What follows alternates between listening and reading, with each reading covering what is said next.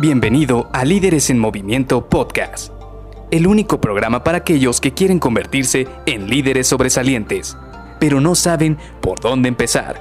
Te revelaremos los secretos mejor guardados que te ayudarán a triplicar los resultados de tu equipo.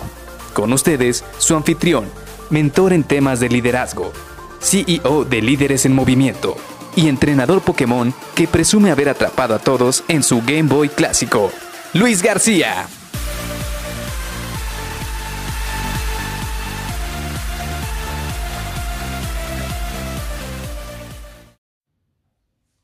¿Qué tipo de preguntas se pueden hacer en una sesión uno a uno? Hola, ¿qué tal? Soy Luis García y te doy la bienvenida a Líderes en Movimiento Podcast. Sí, hoy vamos a platicar precisamente de qué preguntas son las que podemos utilizar o de las cuales nosotros podemos ayudarnos para poder tener una buena sesión uno a uno. Durante esta semana hemos platicado precisamente de todo lo que engloba el tener una sesión uno a uno, cuáles son las ventajas que tiene, qué sentido le podemos dar y cómo podemos tener una cierta receta o un paso a paso que nos ayuda a tener una buena sesión uno a uno. Pero sin duda hay ciertas preguntas que cuando tú vas a hacer tu sesión uno a uno te van a ayudar bastante para conocer a tu colaborador y no solamente para conocer a tu colaborador. Platicábamos el día de ayer que si tú quieres ah, utilizar estas sesiones uno a uno para poder dar un feedback, una retroalimentación o hacer una evaluación de desempeño de tu colaborador, es muy importante también el que selecciones qué tipo de preguntas vas a utilizar en esas sesiones. Y bueno, platicando un poco precisamente de esta parte de las evaluaciones, algo que me gusta a mí preguntar cuando tengo estas sesiones es cómo te has sentido durante este año. Y ahí es donde tienes que, tienes que darle la confianza a tu colaborador para que sea lo más honesto posible. Ahí va a depender mucho de la manera en la cual tú te comunicas con ellos o qué tipo de personalidad tienes, porque obviamente hay personas que son un poco más, ah, ¿cómo decirlo? Dicen muchas más palabras para poder dar un enunciado.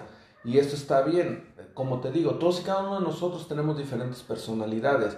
Yo, por ejemplo, a la hora de que platico con, las personas que tengo este, cerca en general, yo soy mucho de dar mucho contexto, es decir, yo hablo, digo muchas palabras para poder llegar a un resultado, para poder enunciar algo que, que quiero decir. Más sin embargo, también conozco personas que realmente con dos o tres palabras transmiten el mensaje que ellos quieren decir. Entonces, lo primero es obviamente saber cómo se ha sentido nuestro colaborador y ya ahí tú mismo vas a ir encontrando la fórmula o esa manera en la cual quieres transmitirle confianza a tu colaborador que te externe cómo se ha sentido durante ese periodo. Sobre todo si estás en un momento de evaluación, que te diga, que te externe cómo se ha sentido durante ese periodo. También qué retos se ha encontrado. Eso es muy importante porque muchas veces tu colaborador eh, se enfrenta a ciertas situaciones, a ciertos bloqueos, que muchas veces él lo resuelve, o otras veces le da un poco de, ¿cómo decirlo? No siente tanta confianza para externar cuáles han, sido esos retos que ha tenido previamente.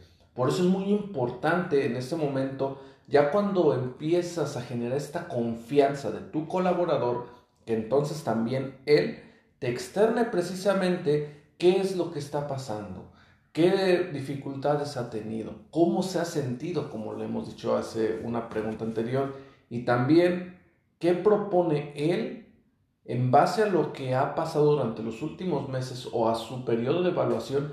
¿Qué propone él que pueda servir para mejorar sus resultados? Estas tres preguntas son básicas porque obviamente sí, tú tienes un speech ya que está preparado para que hablen de cómo se ha desempeñado, cuáles han sido sus resultados, qué cosas has visto buenas en su desempeño durante este tiempo o qué cosas has visto que se pueden mejorar y de igual manera quizás ya tu colaborador viene preparado con cierta información para poder validar eso contigo. Yo te voy a ser muy sincero, yo cuando voy a hacer estas evaluaciones de desempeño procuro a mi colaborador que decirle qué es lo que vamos a evaluar, qué objetivos son los que se trabajaron o estos ya en su momento ya se setearon, ya se acordaron, ya se prediseñaron. Entonces ya cuando llegan a esta evaluación de desempeño, ya tienen información suficiente para poder discutir, para poder platicar y para poder negociar esta evaluación de desempeño. Por eso esto ya lo tienen pues de alguna manera preparado y ayuda mucho a poderse consolidar junto con estas preguntas claves que tú vas a hacer dentro de esta evaluación de desempeño. ¿Ok? Ahora, si queremos hacer una sesión uno a uno para conocer a tu colaborador, es decir, para saber qué, qué tipo de personalidad tiene, qué le gusta hacer, cuáles son sus hobbies y estas cosas, pues obviamente las preguntas son un poco más diferentes. Algo que a mí me gusta mucho saber y que me dan bastante información son los hobbies. ¿Por qué? Porque un hobby, y tú ponte a pensar precisamente en tu hobby favorito, un hobby refleja el tipo de personalidad que tiene esa persona. Por ejemplo, yo he tenido colaboradores que su hobby es simple y sencillamente viajar.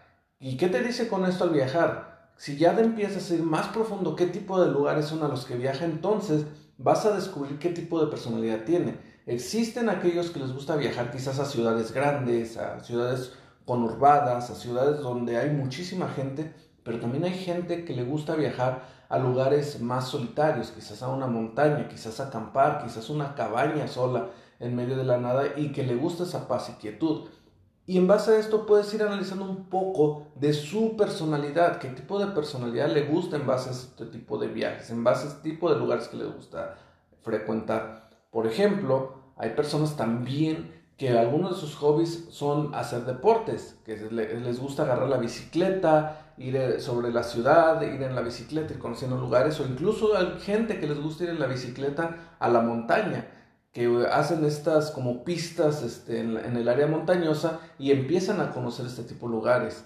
Y eso habla de personas que son un poco más, eh, ¿cómo decirlo?, atrevidas, que les gusta la aventura, que les gusta estar de alguna manera en forma, que les gusta cuidarse físicamente. Entonces, todo este tipo de detalles, este tipo de cosas que tú vas obteniendo de conocer sus hobbies, son información importante que te permite conocer la personalidad de tus colaboradores, sus gustos y quizás de ahí vas a ir, a, vas a ir tú conociendo esas fortalezas o áreas de oportunidad que pueden tener tus colaboradores. Eso es muy, muy importante y eso te da muchísima información. Otra de las cosas que a mí me gusta también preguntar, y te va a sonar muy gracioso, pero es ¿qué tipo de comida le gusta?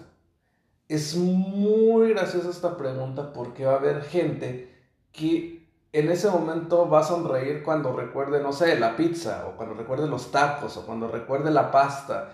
Y de ahí también te vas a dar cuenta qué tipo de comida le gusta, no solo porque no, no lo veas por la parte sana, que sí es muy importante, obviamente como todo lo hemos, como todo mundo lo sabe, lo que tú metes a tu cuerpo es prácticamente un reflejo de cómo, cómo eres, entonces, pero más allá de eso, más allá de buscar la parte pues fitness o la parte de salud y todo eso, ayuda bastante el ver qué tipo de comida le gusta, porque eso habla mucho también de su personalidad.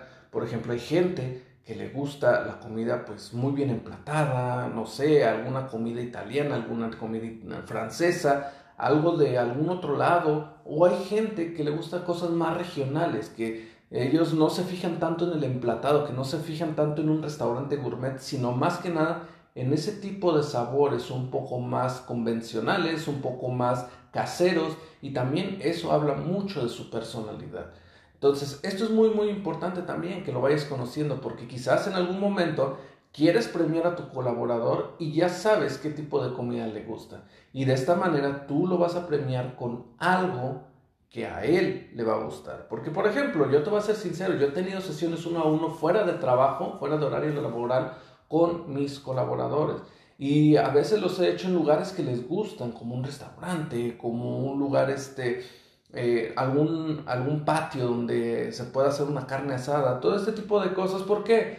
Porque también el tener estas sesiones fuera del área de trabajo ayuda a que sean un poco más abiertos, un poco más cálidos y también puedas crear cierto engagement con tus colaboradores. Obviamente esto depende del tipo de liderazgo a tipo de liderazgo que tú tengas o que quieras desarrollar. Hay gente que obviamente no quiere ver a sus colaboradores fuera de su área de trabajo y está bien, cada, cada persona es un mundo en su cabeza, cada persona va a definir el tipo de liderazgo que quiere tener y hasta dónde quiere eh, estar en contacto con sus colaboradores. Yo solo te comparto que pues sí, yo he tenido algunas veces equipos con los cuales he podido salir fuera de la oficina y crear ese engagement fuera del área de la oficina.